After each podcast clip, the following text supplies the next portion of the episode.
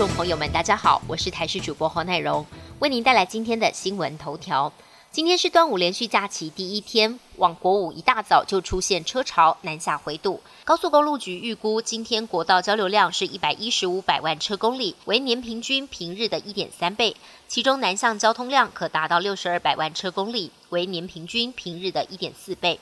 今天相关疏导措施包括了零到十二点封闭国一凭证系统、普盐系统及国五实地平林南下入口单一费率；国三新竹系统到燕巢系统采单一费率在八折收费，零到五十暂时收费，开放路肩匝道一控等。天气方面，各地持续热如盛夏，高温在三十五、三十六度左右，外出记得防晒，多补充水分。苏澳镇最具特色的海上龙舟祭港古礼上午隆重登场，由镇长李明哲协同苏澳镇民代表会、公所同仁、主祭庙方代表，共计四十二人分坐两艘龙舟，在第三渔港轮任主祭的南方澳静安宫前出发祈福。两艘祈福龙舟的操桨手在静安宫黑面妈坐镇指挥之下，擂鼓举桨，奋力划桨。因应疫情发展，操桨手全程佩戴口罩，并在参与活动之前确实快筛。受到疫情影响，疾管署监测今年五月十五号到二十一号，肺炎及流感死亡人数来到七百二十一人的历史新高，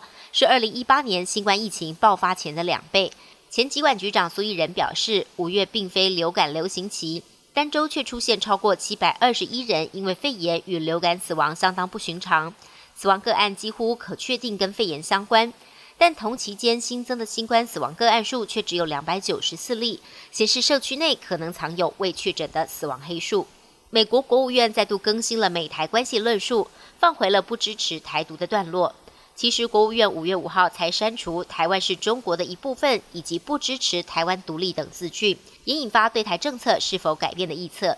但就在二十六号，国务卿布林肯发表对中政策演说之后，二十八号国务院又悄悄更新了美台关系现况论述，重新放回不支持台独、反对任何一方改变现状等文字。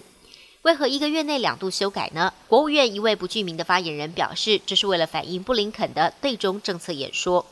乌俄战争届满一百天，乌克兰国家足球队才在一号击败苏格兰队，向卡达世足赛挺进，举国欢腾。不过，俄军持续猛攻乌东地区，近两成乌克兰领土遭到俄军的占领，比荷兰、比利时、卢森堡三国的面积总和还要大。每天阵亡的乌克兰士兵更高达上百名。另外，乌克兰日前申请加入欧盟，执委会主席范德赖恩二号表示，为乌克兰铺路是欧盟的道德责任，但入盟标准不会放宽。英国女王伊丽莎白二世登基七十周年，也是英国史上在任最久的君主。英国从二号起一连四天大肆庆祝，还安排了七十架飞机飞越白金汉宫上方，非常壮观。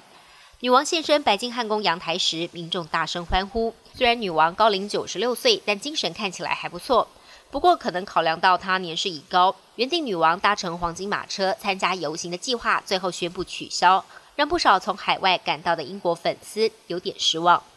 本节新闻由台视新闻制作，感谢您的收听。更多内容，请锁定台视各界新闻与台视新闻 YouTube 频道。